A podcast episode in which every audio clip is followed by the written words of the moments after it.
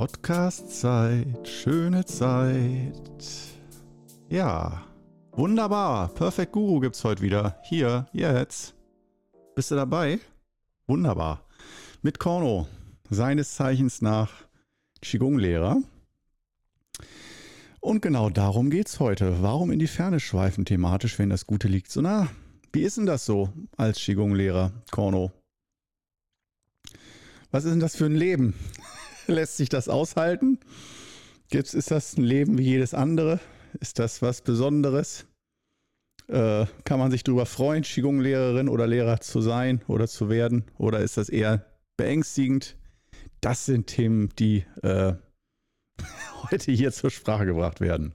Schön, dass du mit dabei bist. Und selbst wenn du jetzt nicht dringend selbst gerade Qigong-Lehrerin oder Lehrer werden möchtest, so ist es doch vielleicht trotzdem interessant, mal so einen Einblick zu bekommen in ein Leben eines Qigong-Lehrers. Ich weiß noch nicht ganz genau, äh, ob ich das, das kann man auch wieder eigentlich in zwei Episoden unterteilen. Einmal so generell und einmal vielleicht so der Alltag eines Qigong-Lehrers.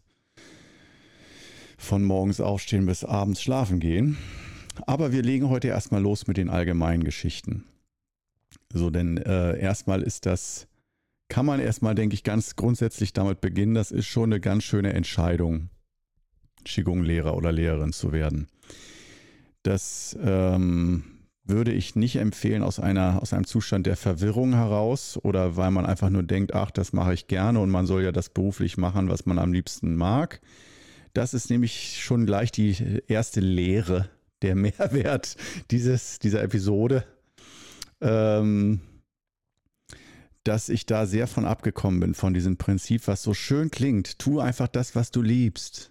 Ihr macht dein Hobby zum Beruf. Und ich würde heute, wir fangen mal ganz negativ an. Die positiven Seiten kommen noch früh genug. Es, kurz gesagt, salopp gesagt, es ist äh, wunderbar, Qigong-Lehrer zu sein. Einer der schönsten Berufe. Aber wir fangen mit den Schattenseiten an. Die dunkle Seite des Korno wieder mal. Hei, hei, hei, hei, hei, hei. So befreiend, so befreiend. Ich lenke gleich erstmal vom Thema ab. Ich sag dir auch als Qigong-Lehrer hier so aufzutreten. Ich glaube, ich habe da vieles richtig gemacht. dass ich mich hier immer lieber einmal zu viel als einmal zu wenig als Idioten darstelle, der selber alles verkehrt macht, Bier trinkt und so weiter.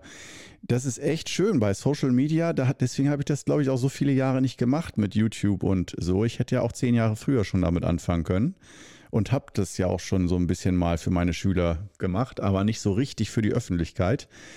Sage ich auch ganz frei heraus, weil äh, ich hatte einfach, ich will nicht sagen Angst, aber das Gefühl, ich habe nicht die Energie, mich mit Hatern und Trolls auseinanderzusetzen, egal was ich mache und was ich Gutes für andere tun möchte, da einfach nur immer drauf scheißen, mir eins in die Fresse geben und sagen, du bist blöd und verpiss dich und äh, alles ist schlecht und du bist schlecht und so. Da hatte ich also wirklich eine sehr schlechte Meinung von ähm, äh, der YouTube-Community äh, und auch nicht ganz unbegründet. Es ist ja jetzt nicht einfach nur Schwarzseherei, sondern äh, das ist ja auch schon oft vorgekommen und so ganz am Rande habe ich es ja auch schon auf meinem Kanal mal hier und da gespürt, dass einfach jemand nicht konstruktiv kritisiert, sondern einfach nur sagt, alles Schwachsinn, Punkt und ohne Begründung einfach nur beleidigt oder aburteilt. Und ähm, da kann man immer sagen, natürlich theoretisch soll dir nicht wichtig sein, soll dir alles nicht wichtig sein. Wenn du aber hochsensibel bist, dann musst du da ein bisschen natürlich auf dich acht geben und schützen. Und ähm, schön gleich am Anfang abgelenkt auf YouTube. Das wäre auch wieder eigentlich eine Episode ja, schön, kann ich mir alles notieren und später machen.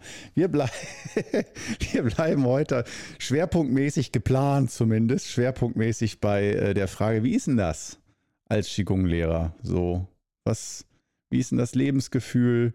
Was ist daran, was, wie unterscheidet sich das von anderen Lebensentwürfen hier in Deutschland? Und äh, es gibt ja nicht den einen Lebensentwurf, von dem ich abweiche als Qigong-Lehrer. Es gibt ja so schon genug, aber vielleicht kann man äh, Vergleiche ziehen, ein paar. Und äh, ja, also das war auf jeden Fall, ähm, ich wollte eigentlich zu den Schattenseiten. Was war jetzt die Schattenseiten? Ich bin jetzt schon komplett durcheinander. Wunderbar, das wird, ein, das wird eine schöne Episode, freue ich drauf. Komplett chaotisch. Ähm, ja, ähm, die Schattenseiten. Da zähle ich jetzt mal einfach mh, hm, ein paar Sachen auf, die äh, auf jeden Fall oft keine Beachtung finden. Ja, erstmal, genau, Hobby zum Beruf. Da waren wir stehen geblieben. Äh, meine Empfehlung, mach dein Hobby nicht zum Beruf. Äh, behalte dein Hobby als dein Hobby. Denn ähm, ich nenne dir nur ein Beispiel. Äh, Qigong ähm, war natürlich auch meine Freizeitbeschäftigung, als ich studiert habe. Und ähm, in dieser Zeit äh, habe ich sehr intensiv Qigong geübt. Also jeden Tag kann man schon sagen, naja, eigentlich mindestens ein, zwei Stunden. So. Wenn man dann noch Zen, hatte ich ja auch noch dazu zählt, ja, dann auch oft noch länger. Ähm, und nicht, weil ich es musste oder ja, ich äh, brauchte es, weil ich Schmerzen hatte oder so. Nein, einfach nur mein pures Interesse an Qigong. Nicht aus einer Schwäche heraus, ähm, obwohl ich natürlich schon gemerkt habe, dass es mir nach Qigong auch psychisch immer besser ging und nicht, dass es mir vorher immer schlecht ging. Nur das fühlte sich schon so stabilisierend an und das war so eine angenehme Kraft, die da entstanden ist, gerade bei der Stehübung, längere Zeit stehen wie ein Baum zu machen. Und ähm, ja, das war wunderbar und da würde man doch geneigt sein zu sagen, Leute, das mache ich zu meinem Beruf. Das könnte ich den ganzen Tag machen. Und auch anderen das beizubringen, habe ich dann ja im Unikurs und so und äh, im Sportverein, da habe ich dann auch einen Qigong-Kurs gemacht, war aber Student noch. Das war noch nicht von wegen, ich will mal Qigong-Lehrer werden, sondern nur, ich verdiene mir was dazu und äh, zeige das auch anderen Leuten gerne. So, ja. Aber da ist halt die Freiheit drin, wenn ich halt keinen Bock mehr habe, dann mache ich es halt nicht mehr. Und mein Leben geht trotzdem weiter. Wenn du es als Job hast, als Beruf, dann erstmal so als kleine Info, wenn du nicht schon irgendwie eine physiotherapeutische Praxis hast und du hast 300 Patienten und alle machen mit, ähm, sondern du fängst einfach als kleines, hilfloses Qigong-Wesen an und willst irgendwo dir Kurse zusammen organisieren, aber du hast gar keine richtige Connection zu irgendwelchen Institutionen, die dir die, die, Kurse füllen, beziehungsweise am besten sind immer Psychologen oder Ärzte. Wenn du Verwandte hast oder super Freunde, die Qigong, das, die Qigong genial finden und völlig überzeugt sind, dann brauchst du normal nur einen Arzt oder einen Psychologen und äh, die machen dir, wenn die dich weiterempfehlen, machen dir die alle Kurse voll. Da hatte ich einen Kollegen, Mitschüler von mir, der hatte, sein bester Kumpel war Psychologe, der hat ihm alle Kurse voll gemacht. Ein bisschen mit einem neidischen Blick habe ich doch manchmal auf den geguckt und dachte mir, der kann machen, was er will. Die Kurse bei dem sind immer voll und äh, völlig problemlos. Ich kenne keinen Arzt, keinen Psychologen und äh, zumindest nicht so gut, dass die mir dann die Kurse voll machen. Gratis auch noch ohne Provision und so. Ähm, und das war dann für mich ein bisschen schwieriger. Und das mit schwierig meine ich, mm, um davon studentisch leben zu können, nicht eine Familie gründen und so und ein Familienhaus bauen, sondern äh, studentisch leben zu können, schon mal je nach Engagement vielleicht so drei bis sieben Jahre, ähm, um dir das so aufzubauen würde ich sagen. Vielleicht schaffst du es schneller, weil du hast den Dreh komplett raus. Aber wenn deine Spezialität nicht BWL ist, sondern Qigong ähm, und du dir das auch noch aneignen musst, und damals war das ja auch noch ohne Social Media und so, und heute würde ich erstmal dringend davon abraten, ähm, egal was, ohne Social Media zu machen. Also ja, es mag irgendwo auf dem Dorf noch irgendwelche Gemeinschaften geben, die da, wo das nicht so nötig ist. Aber wenn du zukunftsorientiert nicht nur für die nächsten drei bis zehn Jahre denkst, sondern noch darüber hinaus, äh, würde ich sagen, wenn du mit Qigong-Lehrer sein anfängst, dann würde ich das auf Social Media anfangen heutzutage. Und nicht, ja, also natürlich zeitgleich auch versuchen, schon mal irgendwo einen Kurs und sei es äh, im Altenheim oder in Schulen oder irgendwie auch erstmal äh, auf Selbstkostenbasis oder nur Aufwandsentschädigung, Sportvereine und sowas alles zu machen. Aber ähm, Was ich damit sagen will, heute ist ja nicht, wie wirst du Qigong-Lehrer, sondern wie ist denn das so, Qigong-Lehrer zu sein? Und das ist, was ich damit sagen will, ist, äh, Qigong-Lehrer sein heißt nicht, dass du einfach nur einen Kurs gibst oder Seminare gibst und zwischendurch dreimal im Jahr einen Vortrag hältst irgendwo und dann lebst du davon, sondern ähm, eins der Merkmale die auf jeden Fall dazugehören, ist Social Media. Das heißt, und das hat erstmal nichts mit Qigong zu tun. Das heißt, du musst aus meiner Sicht dich als Qigong-Lehrer, äh, so dein Lebensgefühl wird von Social Media deutlich geprägt. Und zwar als jemand, der es anbietet und der dann auf anonyme Feedbacks auch reagieren sollte, muss, positiver wie negativer Art. Das ist aus meiner Sicht zeitgemäß und äh, ich will nicht sagen alternativlos, aber warum? Es wäre aus meiner Sicht nicht schlau, es zu versuchen ohne, ja, so herum. Und das heißt auch nicht, man muss aus meiner Sicht wieder, widersprich mir gern, aus meiner Sicht, man muss auch nicht jetzt alle Social-Media-Kanäle, TikTok, Instagram, Facebook, sonst was machen, sondern meine Empfehlung ist zwei bis drei Kanäle. Normalerweise zwei sind schon echt heftig, wenn du die regelmäßig bedienst und dann eigentlich die, die du eh selber konsumierst. Und wenn du gar keinen Social-Media-Kanal konsumierst, tja, ich selber würde dann YouTube machen. Mache ich ja auch. Also bei mir, ich habe mich ja entschieden für YouTube und Podcast als sozusagen Medien, die ich nutze um äh, mich zu zeigen und auch meinen Lehrstil und so weiter. Und das äh, kommen wir dann mal wieder zu diesen Vorteilen. Ich weiß nicht, wie oft du das schon gehört hast oder wie oft ich es schon erzählt habe, aber ich, äh, ich werde nicht müde, es wieder und wieder zu sagen. Der schlagende Vorteil, jetzt kommen wir mal zu den Sonnenseiten und nicht so, oh Gott, ich will ja nur Qigong machen und muss dann Social Media machen. Ja, das ist scheiße, wenn, du, äh, äh, wenn deine Leidenschaft nicht Social Media ist, sondern Qigong. Der Vorteil, jetzt kommen wir zum riesigen Vorteil ähm, bei Social Media.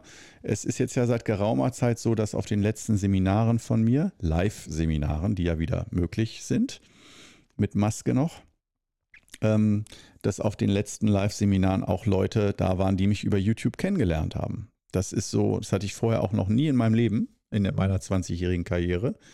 Da waren alle immer, die kamen alle über Mundpropaganda oder weil irgendeine Institution da einen Aushang gemacht hat oder so oder halt über medizinische Fortbildungszentren und so, wo ich dann gelistet bin und dann Seminar habe oder gebe. Und ähm, Social Media bedeutet dann, äh, das ist ein, wie ein Vorfilter. Der filtert dir deine Schüler. Und ähm, das heißt, gefühlt, deswegen, das ist das Genialste an Social Media überhaupt und an YouTube und so, dass du dich auf eine Art zeigst, am besten so authentisch und genauso, wie du auch Kurse und Seminare gibst, also gleicher Sprachduktus und so einfach, man kann salopp sagen, sei du selbst da, ähm, aber mach jetzt nicht äh, online irgendwas ganz anderes, als du das auf den Seminaren machen würdest, sodass dann die Leute irgendwie enttäuscht sind. Sondern ähm, das Gute ist dann, dass dann die Leute zu dir kommen in die Seminare und die wissen, was sie kriegen. Und das ist wow. Also das ist, denke ich, Nachhaltigkeit pur, dass es zum einen den Schülern mehr Spaß macht und die äh, viel mehr Vertrauen haben und Offenheit dir gegenüber, weil sie dich schon kennen und deine Art zu lehren und zu sprechen und zu sein. Oder auch deine Lehrmeinung, was du richtig und gut findest und was nicht. Und ähm, dass man sozusagen in eine Richtung schaut und nicht lauter Kampfdiskussionen immer hat, weil alle äh, irgendwie alles blöd finden, was du sagst oder da kein Vertrauen haben, dieses Misstrauen, das war eigentlich das Gift meiner ganzen Qigong-Karriere, das Misstrauen der Anfänger, dass ich zu oft in Situationen war, in Lehrsituationen war, wo die Leute ich wollte die zu nichts missionieren und auch nicht, dass sie an irgendwas glauben, sondern einfach nur mit denen zusammen das ausprobieren, erleben und die Übung sprechen für sich selbst. Das war immer mein Lehrstil. Und nicht irgendwie gegen die anzukämpfen und die zu überreden, Qigong zu machen oder zu überzeugen, dass sie daran glauben. Das war, das wäre mir eh schon alles immer viel zu stressig gewesen. Äh, sondern eher take it or leave it. So, ich gebe euch was, wenn ihr Bock habt, nehmt es, wenn nicht, müsst es, müsst ihr es auch nicht machen. Ja, und äh, da habe ich trotzdem gemerkt, die, da kam am Anfang immer äh, sehr viel Misstrauen einfach gegenüber Qigong und auch meiner Person, weil ich sage es nochmal kurz, die Erwartung bei dem Namen Cornelius Hennings ist bei fast jedem gewesen durch diesen Vornamen, dieser römische Vorname Cornelius, ähm, dass da die Erwartung ist, der Typ ist über 60 und hat einen Bart und ist also ein alter, weiser Mann. Und dann kommt Corno um die Ecke. Und äh, zum Teil fand ich es lustig, dass die Leute mich natürlich dann für einen Teilnehmer gehalten haben und sehr irritiert waren, wenn ich mich dann hinters Lehrerpult gesetzt habe.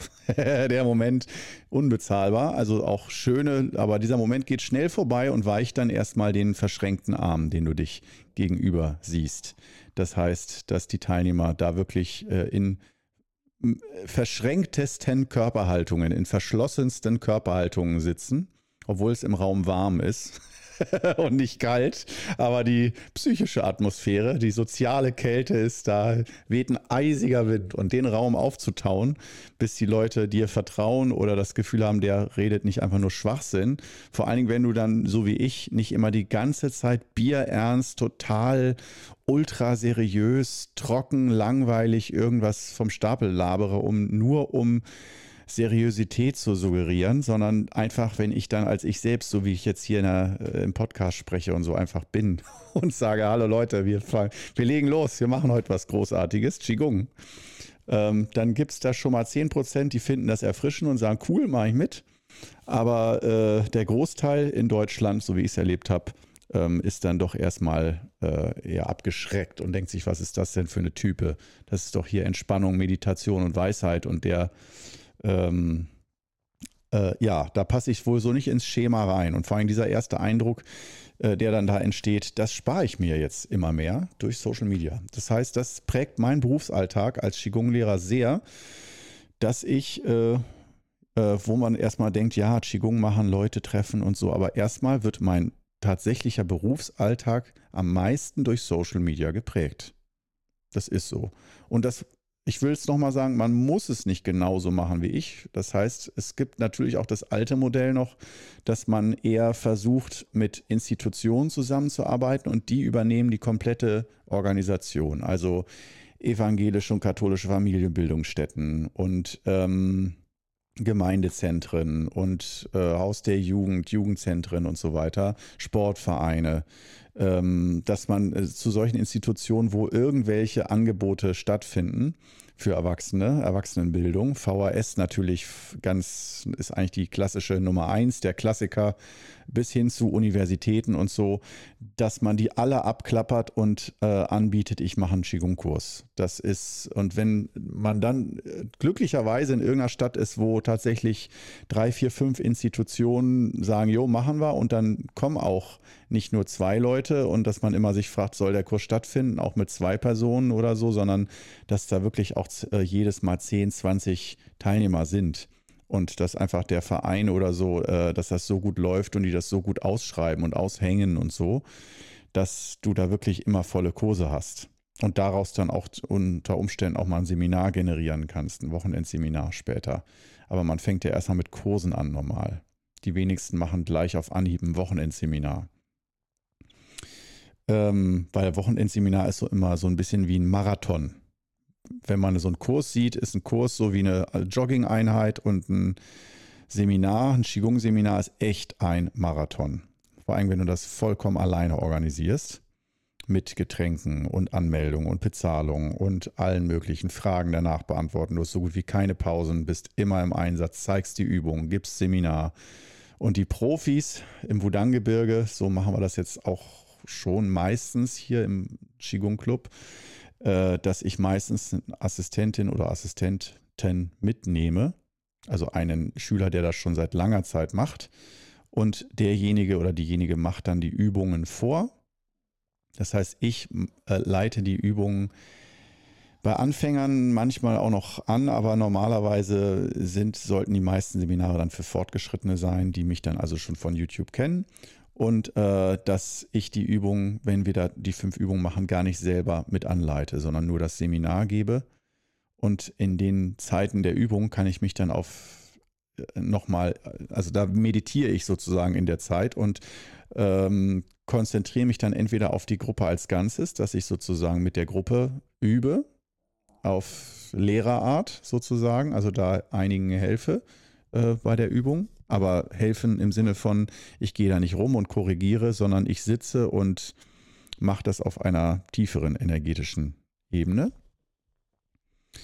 Und ähm, ja, oder dass ich tatsächlich äh, dann äh, jeweils, äh, wie soll ich das sagen, diese Pausen, die ich dann da bekomme, wenn sozusagen ein anderer Schüler die Übung anleitet und sozusagen die fünf Übungen gerade stattfinden, dass ich dann diese, diesen, diesen Zeitraum nutzen kann, um das Seminar zu reflektieren, was stattgefunden hat, aber energetisch, ich mache mir da keinen Kopf, ich denke da nicht stundenlang nach.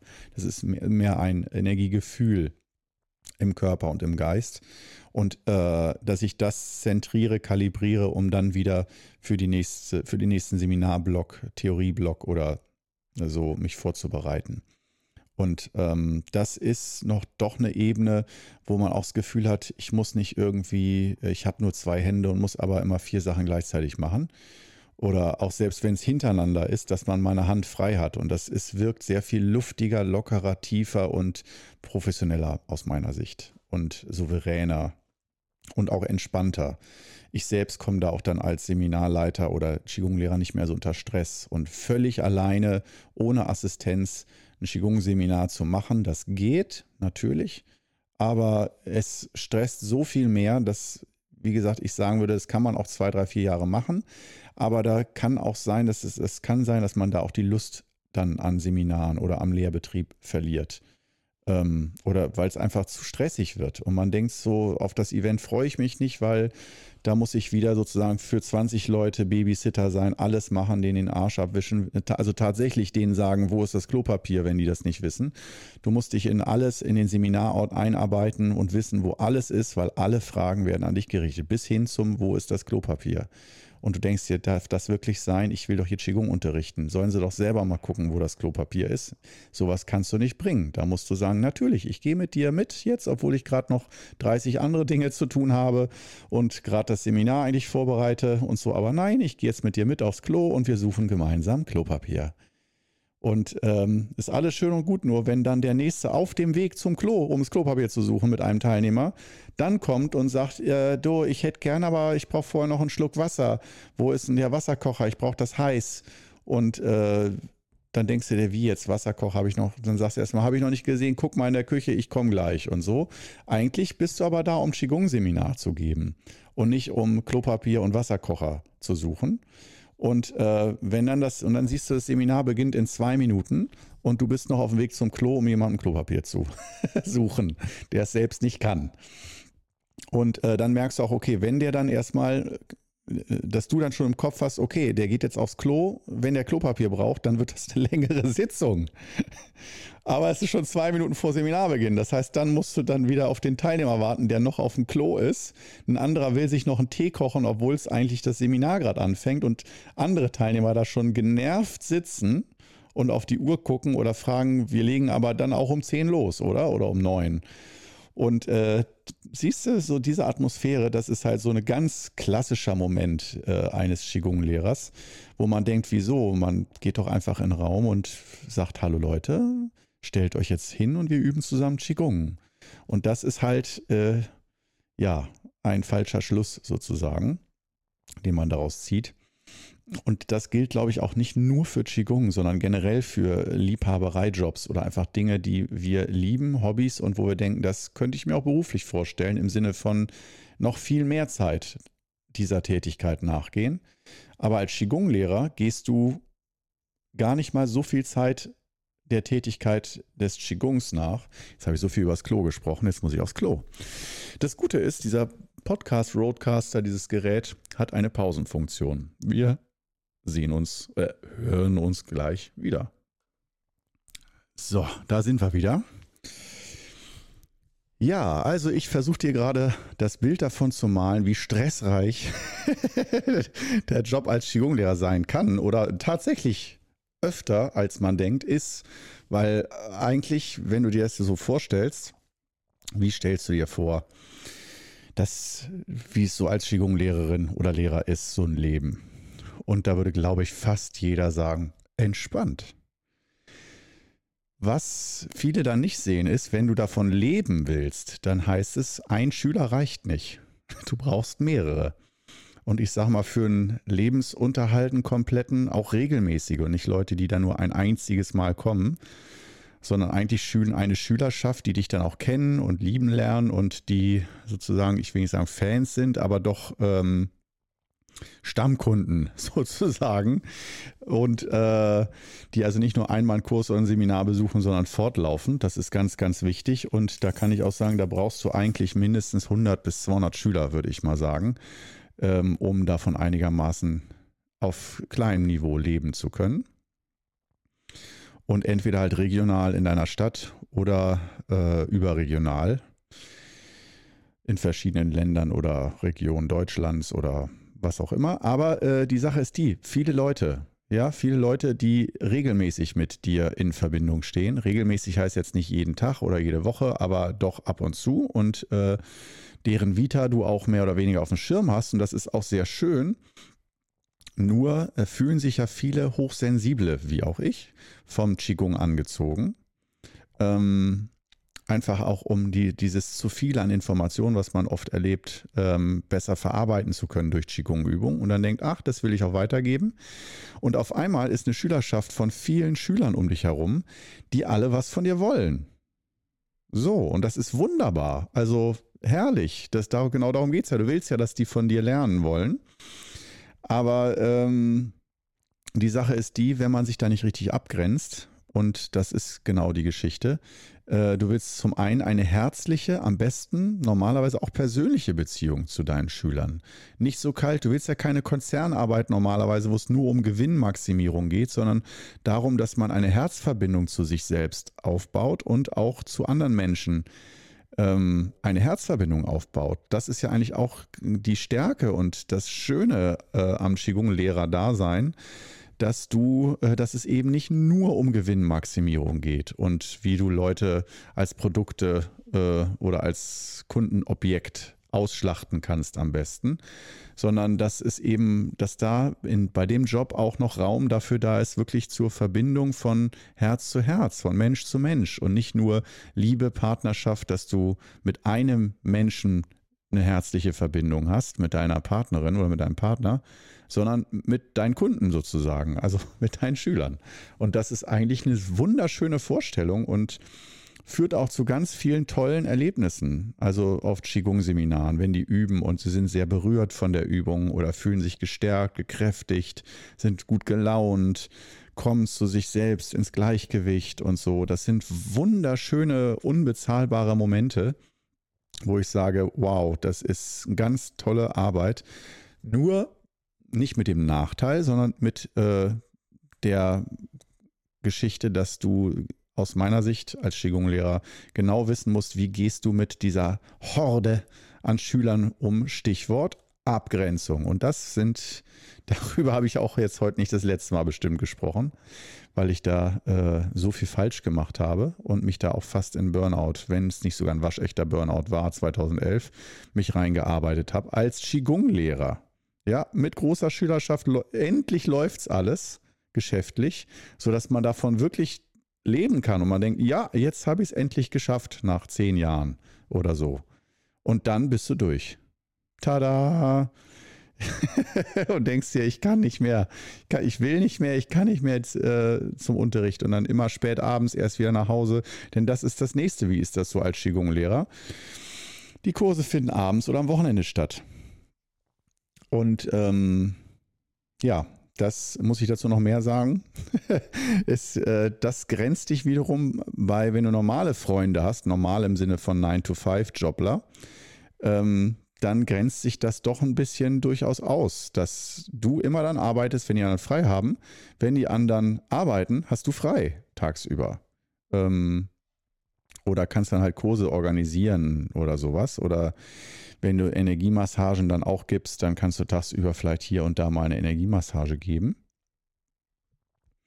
Aber äh, grundsätzlich ist es ganz oft so und äh, manche stört das vielleicht weniger. Mich hat das mit den Jahren immer mehr gestört, dass ich ja auch gemerkt habe, ich habe nicht den ganzen Tag immer nur dann auf dem Sofa gesessen und gesagt, ach schön, dass ich auf dem Sofa sitzen kann und darauf warte, dass ich am Abend dann arbeite, sondern ich habe gemerkt, ich bin eigentlich ein Typ, ich will mit allen anderen zusammen tagsüber arbeiten. Aber am Abend will ich auch Feierabend haben. Dieses ganz tiefe Bedürfnis am Abend, ich will nicht mehr arbeiten. Ich will jetzt frei haben. Und ich will nicht den ganzen Tag auf die Arbeit warten, bis die Arbeit beginnt. Deswegen ist es, glaube ich, auch so, dass ganz viele es lieben, scheiße früh anzufangen mit ihren Schichten, schon 6 Uhr morgens oder sowas, wo ich denke, das ist doch krank. Und andere sagen, nein, nein, nein, dann bin ich ja schon um 14 Uhr wieder zu Hause und habe einen ganzen Arbeitstag aber äh, hinter mir, aber habe noch einen Tag vor mir oder einen halben Tag. Und das ist geil. Da, äh, ja, alles abgehakt, früher Feierabend und habe dann noch, kann schön den Tag genießen und Dinge unternehmen und so wo ich denke, okay, das verstehe ich einigermaßen. Das Frühaufstehen nicht unbedingt, aber äh, das verstehe ich tatsächlich. Ähm, und auch halt bei mir, dass ich das Gefühl immer mehr im Laufe der Jahre hatte, eigentlich, ich will spätestens eigentlich 16, 17 Uhr. Ich bin bereit, echt jeden Tag auch meine acht bis zehn Stunden abzureißen ähm, mit verschiedensten Tätigkeiten und so. Aber äh, so um 16, 17 Uhr zieht es mich doch dann langsam zum Feierabend, dass ich denke, jetzt will ich, wofür mache ich das Ganze? Dass ich mit 70 Jahren oder 80 Jahren, wenn ich krank und alt bin, nochmal vielleicht ein paar Jahre Zeit bekomme und dann Dinge aber auch nicht machen kann, weil ich dafür zu krank und zu alt bin? Nee, ich möchte auch während live während meines Berufslebens auch nicht nur zwei Wochen im Jahr während des Urlaubs, sondern auch einen Feierabend haben, wo ich dann mal einfach gucke, was, wonach ist mir jetzt gerade und nicht, was steht auf dem Plan, welche Termine habe ich. Da sind natürlich jetzt bei diesem Podcast alle Eltern komplett raus. Ne? Elterntiere sind komplett raus. Die sagen, was willst denn du? Stell dich nicht so an, wenn du äh, Elternteil bist. Dann geht es ja eh nur darum, dass du dein Ego komplett aufgibst und du bist ja nur noch für Kinder da. Dann, wenn du das ist jetzt sehr polemisch formuliert, aber äh, so, Entschuldigung, so habe ich es einfach zu oft mitbekommen bei jungen Eltern. Nicht, wenn die Kinder schon 20 oder 30 Jahre alt sind, aber bei jungen Kindern, dass doch natürlich das Leben komplett anders ist und äh, Freizeit für viele dann echt ein Fremdwort ist oder Zeit für sich haben oder sowas. Da lachen viele Eltern drüber und sagen, ja, das war früher mal, aber jetzt nicht mehr. Das ist ja auch dann eigentlich meine größte Angst äh, als Korno. Das verrate ich dir jetzt mal in dieser Episode heute. Meine größte Angst ist Kinderkriegen. Weil ich zum einen das Gefühl habe, wow, ich hätte, glaube ich, sehr gerne Kinder. Jetzt nicht, es müssen nicht acht Kinder sein, aber ein paar Kinder. Ja, doch, das, der, den Gedanken finde ich sehr schön und ja, echt schön. Nur, ich weiß, wie viel Zeit ich brauche, allein schon ohne Kinder, wie viel Zeit ich brauche, um meine Psyche immer wieder ins Gleichgewicht zu bringen. Das, und das bedeutet nicht, dass ich total krank bin und ich muss Psychotherapie machen, sondern nein, ich brauche einfach Zeit. Ich brauche nur Zeit, um Eindrücke zu verdauen. Weil ich so viele Eindrücke habe, dass so viel Information durch die Hochsensibilität, dass der einzige Trick eigentlich darin besteht, lasst den einfach nur ein paar Stunden am Tag in Ruhe. Dann ist er völlig gesund und funktioniert. Der braucht keine Medikamente und keine Therapie. Der braucht einfach seine Ruhe. Wie willst du das deinen kleinen Kindern zu Hause vermitteln, dass Papa immer keine Zeit hat, weil er seine Ruhe braucht? Und allein diese Vorstellung finde ich Horror, dass dann die Kinder später sagen, ja, ja, ich kenne meinen Vater von früher immer nur, dass gesagt wurde, lass den in Ruhe, geh, störe den nicht, der muss in seinem Zimmer seine Ruhe haben und so. So ein Vater zu sein, der immer nur seine Ruhe haben musste. Ähm, ja, ich weiß nicht, ob ich so ein Vater sein möchte, ob das, ob das so auch wenn man sagt, ja, wart doch erstmal ab, mach doch einfach und so. Dafür ist mir auch das Kinderkriegen zu wichtig, um einfach mal auszuprobieren, ob das nicht doch vielleicht schön ist. Ähm, ja, da habe ich dir jetzt mal ganz, ganz authentisch, das ist im Moment wirklich meine allergrößte Lebensangst, diese Frage, weil ich auch merke, ich möchte auf jeden Fall nicht erst mit 70 ein Kind kriegen oder sowas, ähm, ich bin jetzt 43. also die biologische Uhr tickt auch bei mir äh, auf eine gewisse Art und Weise. weil ich merke, ich werde auch eher immer sensibler für Stress und für Krach und für, äh, ne, man hat nicht mit dem Alter nicht immer mehr Energie, um ein Kind zu bespaßen dauerhaft. Ein kleines Kind vor allen Dingen, was auch wirklich viel Anspruch, Anspruch hat und was viel angesprochen werden muss, was ja auch alles gut ist und okay. Aber naja, das ist auf jeden Fall eine ungelöste Frage äh, aus dem Leben eines Qigong-Lehrers, der keine Kinder hat. Und äh, das wäre natürlich dann auch eine Frage, wie ernährt man die dann, die Kinder? Das heißt, das heißt, das heißt, das heißt, das heißt, mehr Geld verdienen. Ja, ich glaube nur das Kindergeld, vielleicht kann man es damit auch, aber ich glaube, da braucht man doch auch finanziell noch ein bisschen mehr Muckis. Ähm, auch vor allem mehr als ich jetzt zum Beispiel allein schon habe. Und ähm, das heißt dann wieder noch mehr Kurse, noch mehr Seminare und dann kann man mal gucken, ist das jetzt noch nicht genug? Habe ich da noch Spielraum? Und im Moment sehe ich da zum Beispiel gar keinen Spielraum. So dass man auch im Laufe der Jahre auch ein Gefühl dafür entwickelt, ähm, dass du dich selber als Qigong-Lehrer nicht übersättigst mit Kursen und Seminaren. Das habe ich nämlich auch zum Teil gemacht ähm, mal so ein, ich glaube auch nur ein halbes Jahr oder ein Jahr lang oder so. Da habe ich dann pro Woche acht bis zehn Kurse gehabt. Das war mein absolutes Maximum. Absolut. Und auch nicht über Jahre hinweg, wie gesagt. Das war mal so eine Saison oder so. Acht bis zehn Kurse und dann natürlich auch noch ein paar Mal im Jahr Wochen ins Seminar. Und ich hatte wirklich gar keinen Bock mehr. Gar keinen Bock. Zum Teil mal an einem Tag gar keinen Kurs, aber dann auch an einem Tag drei Kurse. Und gefühlt nur noch von den, und immer die fünf Übungen, äh, gefühlt nur noch von den fünf Übungen zu den fünf Übungen und um dann wieder die fünf Übungen zu machen. Und wenn du dann zu Hause bist und denkst dir, wann habe ich denn das letzte Mal für mich Qigong gemacht? In Klammern die fünf Übungen. Nicht für andere im Kurs, für mich, um mich selber ins Gleichgewicht zu bringen. Dann ist da manchmal erstmal erdrückende Stille nach dieser Frage an dich selbst. Und dann denkst du so, okay, eigentlich liebe ich die fünf Übungen des Wudang Qigong, aber ich kann sie nicht mehr sehen. Das ist einfach zu viel. Und vor allen Dingen, das ist dann meine Arbeit. Und ich habe es so sehr geliebt, von der Arbeit nach Hause zu kommen, um die fünf Übungen zu machen. Aber jetzt, wenn ich von der Arbeit, den fünf Übungen des Wudang Qigong, nach Hause komme, will ich nicht mehr die fünf Übungen machen. Ich will auch mal was anderes sehen. Und trotzdem habe ich ja immer mit den Leuten zusammen auch geübt. Ich saß da nicht auf dem Stuhl und habe gesagt, jetzt mal eure Ärsche hoch und ihr macht jetzt die Übung und ich gucke euch zu. Ich habe ja mitgeübt. Trotzdem ist das ein anderes Üben, wenn du die ganze Zeit laut anleitest, die Teilnehmer alle im Blick haben musst, als wenn du das für dich alleine so machst. Und ähm, ja, da habe ich dann so ein bisschen nicht nur ein bisschen, da habe ich dann wirklich die Lust auch verloren an Kurse geben, an den Übungen, immer das Gleiche. Und wenn du fertig bist mit dem Kurs, geht es zum nächsten Kurs, wo du wieder das Gleiche machst. Das heißt, dieses, du mutierst zu einer funktionierenden Maschine, zum Qigong-Roboter. Und einige fühlen sich da, glaube ich, ganz wohl bei. Da können sie abschalten und einfach ihr Ding machen und ja, ist doch wunderschön. Ähm, für mich war das Horror. Ich habe gemerkt, das kann ich nicht mein Leben lang so machen. Und was machst du dann, wenn du Qigong-Lehrer bist? Aus dem Leben eines Qigong-Lehrers. Darum geht es heute hier. Wie ist denn das so als Qigong-Lehrer? Ja, ähm, also sagen wir es mal so, ich habe nicht einfach nur die fünf Übungen zu viel gemacht und langweilig und habe das alles ja nicht gewusst, sondern ich wusste schon, meine Stärke ist, äh, die fünf Übungen immer wieder neu zu erleben.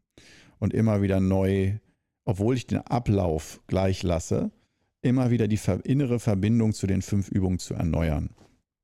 Und das führte dann hin zu solchen Geschichten wie Toskana-Reise für eine Woche oder so mit Schülern zusammen, um in der Toskana die fünf Übungen zu üben. Also einfach mal das Programm zu wechseln, einfach mal ein bisschen Farbe reinzubringen von außen, ohne dass man die Übung jetzt selbstständig abändert oder so. Oder sagt, ich mache jetzt mal, kreiere meine eigenen Übungen.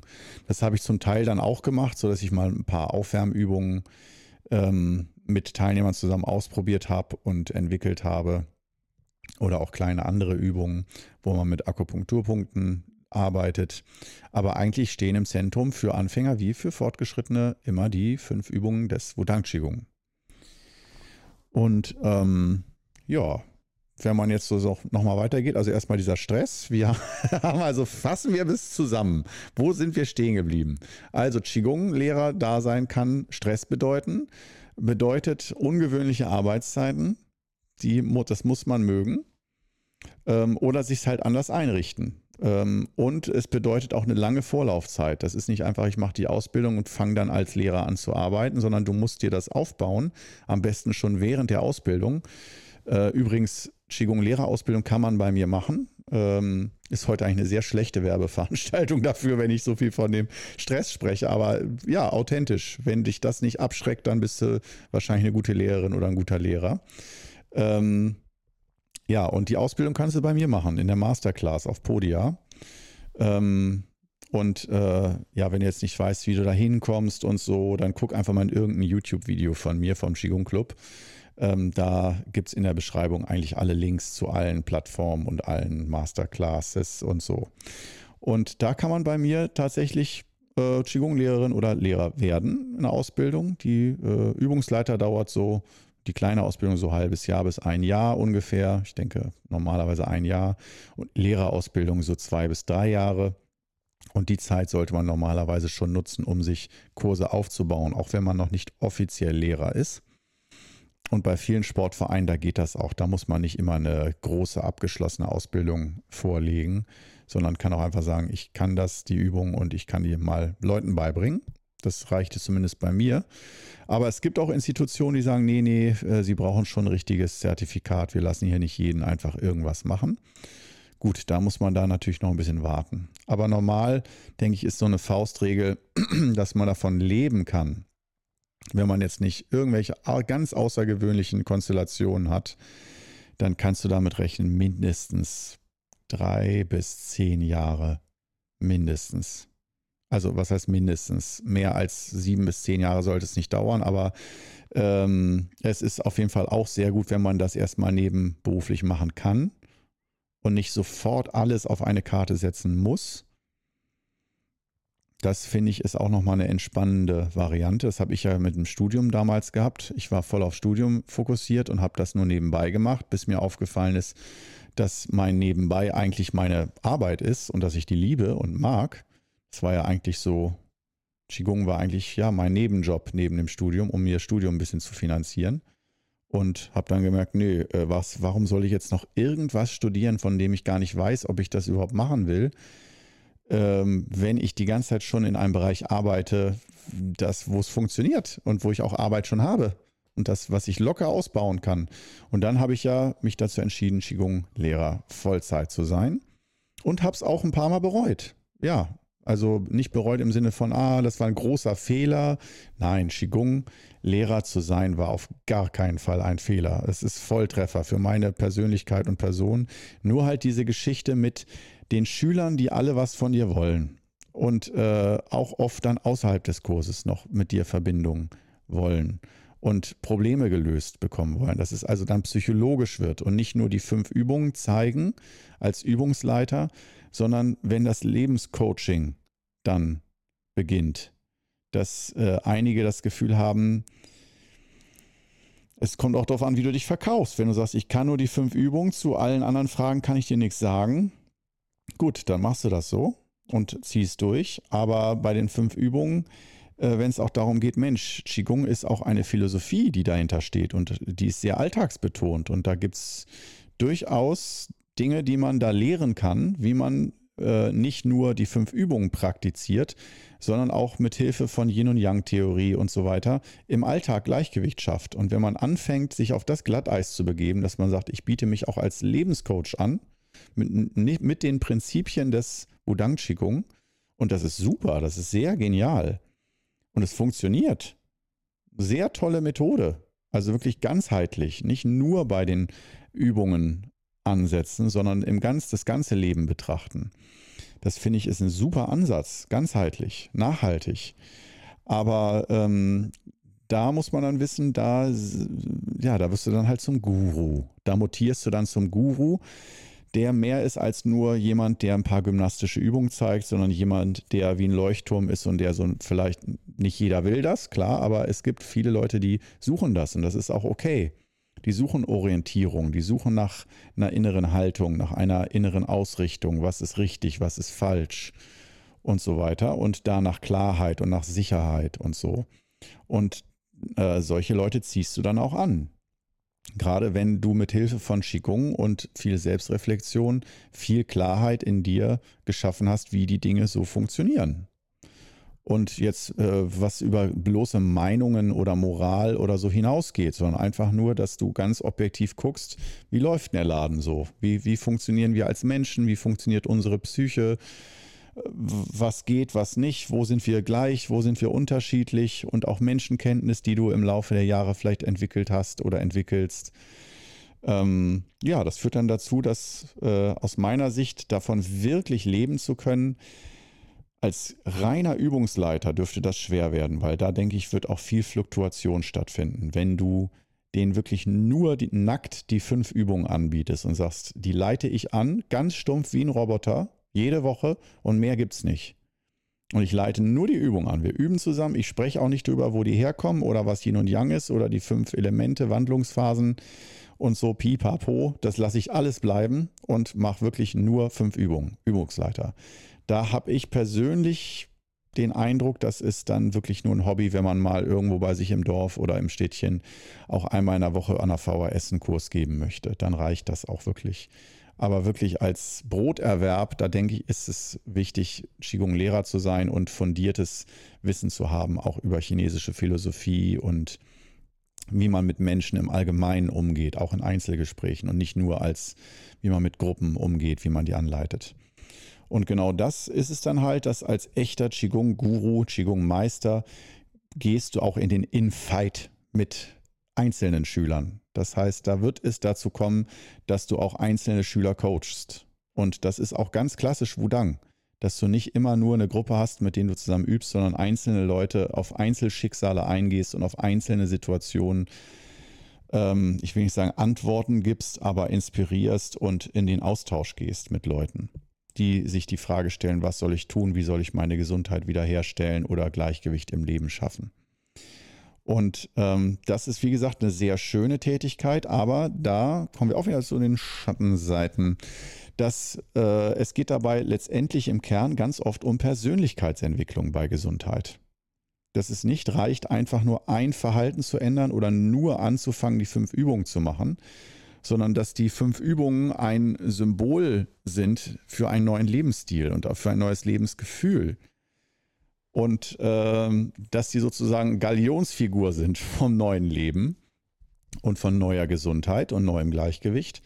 Und äh, dazu gehören dann aber noch weitere Dinge. Jemand, der anfängt mit den fünf Übungen, der wird sich oft auch andere Fra äh, Fragen stellen dann. Wie ist es um meine Beziehung, Partnerschaft bestellt? Wie ist es mit meiner Karriere? Will ich das überhaupt auf Dauer? Oder stresst mich der Job so sehr, dass ich eh gerade zweifle, ob ich den auf Dauer äh, bis zum Burnout weitermachen soll oder mal einen Jobwechsel in Betracht ziehe? Und ähm, von daher, du, du kommst in Kontakt mit sehr vielen suchenden und zweifelnden Menschen. Und das ist auch dein täglich Brot, dass du ganz viele Sozialkontakte hast, die in, auf diese Art aussehen mit Leuten, die gerade nicht wissen, wie es weitergeht. Oder, und das kann auch belasten. Wenn du zu viele Leute um dich herum hast, das formt dein Bild, wie die Welt ist. Also ich finde, das ist ein nicht unerheblicher Punkt, dass wenn du 10, 20, 30 Leute um dich herum hast, die du regelmäßig siehst, vielleicht sogar wöchentlich oder täglich, äh, und wie die reagieren und sind, meiner Meinung nach formt das auch dein Weltbild, wie die Menschen im Allgemeinen sind. Und selbst wenn die in Afrika vielleicht ganz anders sind oder in Asien oder Südamerika oder sonst wo oder selbst in Italien oder so schon anders sind. Hier jetzt für Deutschland oder in deiner Stadt und so die Leute, die du kennst, die um dich rum sind, formen gewissermaßen dein Bild. Wenn jetzt nur Menschen um dich rum sind, die Sinnsucher sind, dann kann es sein, dass das auf dich abfärbt. Wollte ich nur gesagt haben. Und dann sind so Fragen wie äh, zu viel Kurse geben, zu viel mit Schülern Verbindung machen, auch privat, dass sich dann nur noch mit Schülern treffen und so. Hm, würde ich auch von abraten. eher, eher nein, kann man machen und so, aber das, da würde ich auch sagen, halt diese Abgrenzung ist der Zaubertrick bei der ganzen Sache, glaube ich. Um es jetzt mal, wenn man jetzt fragt, ja Mensch, das, so wie du das sagst, da will ich aber nicht Qigong-Lehrerin werden oder Lehrer. Das hört sich nicht so toll an. Und äh, um jetzt zur Lösung zu kommen, die letzten zehn Minuten dieses, dieser Episode, Qigong-Lehrer, wie ist denn das so? Ähm, dass ich sagen würde, ja, das ist geil, aber man muss halt äh, so ein paar Tiefen, Untiefen umfahren, zu umfahren, umschiffen wissen. Und da geht es halt vor allen Dingen darum, um diese Abgrenzung, dass du klare Kommunikationskanäle hast. Das kann sein ein eigener E-Mail-Account, den du zum Beispiel nicht am Wochenende öffnest oder nach Feierabend, der getrennt ist von deinem privaten E-Mail-Account. Und nicht, dass es zufällig so ist, dass du eben nochmal privat E-Mails schauen willst und dann siehst du noch drei Anfragen und bei einer steht im Betreff Hilfe, Notfall, mir geht's ganz schlecht oder so. Wer öffnet diese E-Mail nicht? Bei Hilfe, Notfall ja, äh, Ausrufezeichen, Ausrufezeichen, Ausrufezeichen. Dann zu sagen, oh nee, das lasse ich nochmal drei Tage in meinem Postfach und öffne es dann erst und so. Aber es ist Freitagabend und du brauchst dringend ein Wochenende. Du bist echt durch und bekommst dann, natürlich dann, Freitagabend, diese Mail. Ja, oder ich glaube, ich bringe mich um oder sowas. Ja, das hat es alles schon gegeben. Und ähm, dann erwarten die von dir, dass du hinter denen her telefonierst, um die zu versuchen zu erreichen, um ihnen zu helfen, um dann im Nachhinein noch irgendwie fordern zu müssen, dass das aber auch was kostet, wenn du die im dauerhaften Bereitschaftsdienst besparst und denen hilfst, die unterstützt, die aufbaust, deren Ängste nimmst, mit denen über alles sprichst, also psychologische Notfallbetreuung und, und, und, und, und. Und das alles natürlich gratis oder dass die Leute sagen, ich habe aber leider kein Geld, aber mir geht es so schlecht, bitte, ich appelliere, appelliere an dich als Mensch sozusagen, hilf mir. Und das sind so viele Situationen, die einen da unter Druck setzen und puh, wo es kein richtig und kein falsch gibt eigentlich. Nochmal als Wiederholung, ich könnte stundenlang darüber reden, weil mich das wirklich ziemlich ausgehöhlt hat über Jahre bis halt zu dem Punkt, wo die, wo man wirklich klare Kommunikationskanäle schafft, bis hin auch zum Beispiel, dass man dann sagt, ähm, zwei Handys. Ein Handy, da bin ich erreichbar von montags bis freitags, von 10 bis 18 Uhr oder zwischen den Kursen und kann man mich anrufen, mit mir sprechen, Termine machen, E-Mails schreiben, alles, aber nicht privat.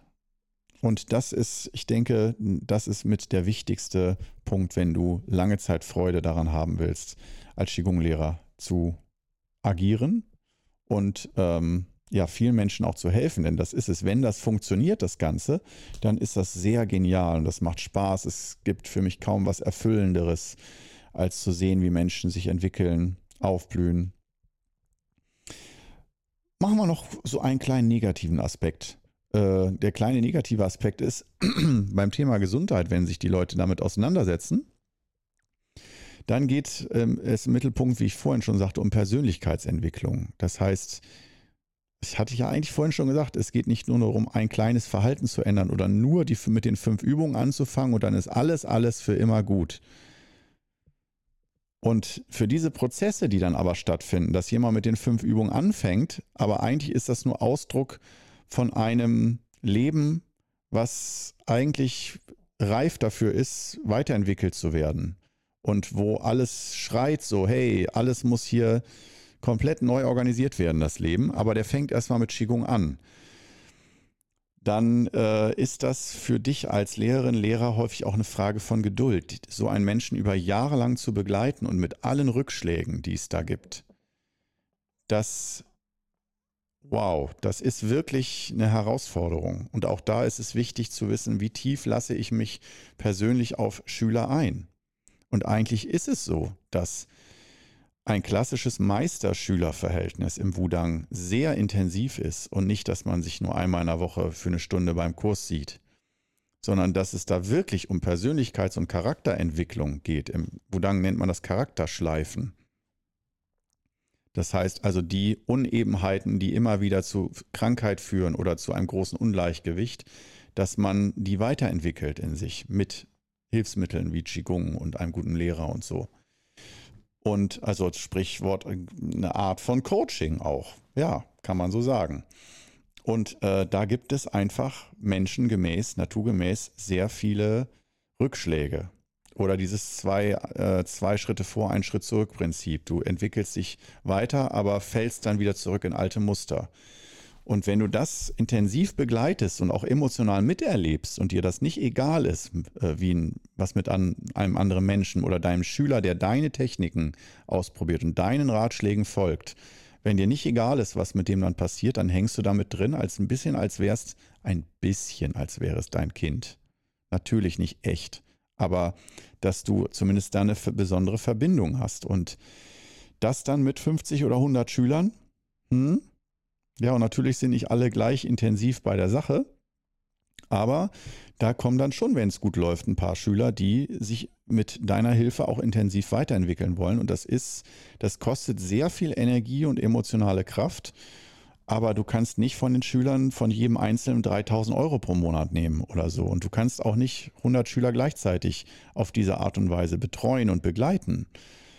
Und da kommt man dann oft in Bredouille, dass das, was du an Arbeit machst und an emotionaler Kraft investierst und an Geduld, was du so erträgst, an Rückschlägen, dass das überhaupt nicht bezahlt wird.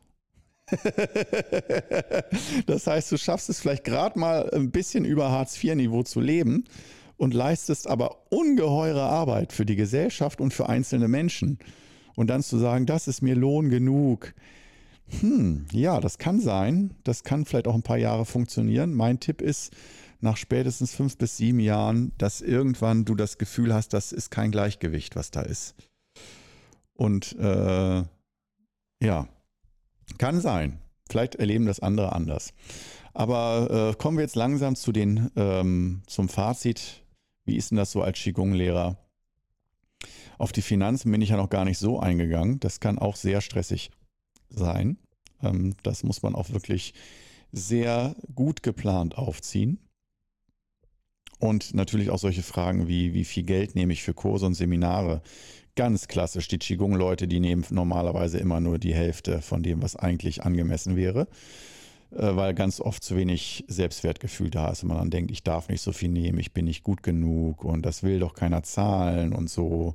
Und deswegen kommt es da oft dazu dass man da sich selbst freiwillig unterbezahlt, unterbezahlen lässt. Und das oft Jahre oder Jahrzehnte dauert, bis man da so ein bisschen adäquates Gefühl für hat, wie viel man denn da wert ist oder wie viel das wert ist und oder was für ein Leben darfst du dir gönnen für diese Arbeit. Musst du sozusagen auf Hartz-IV-Ebene leben müssen, damit du so ein tolles Leben als Qigong-Lehrer leben darfst? So muss das mönchisch, asketisch, arm, verarmt sein?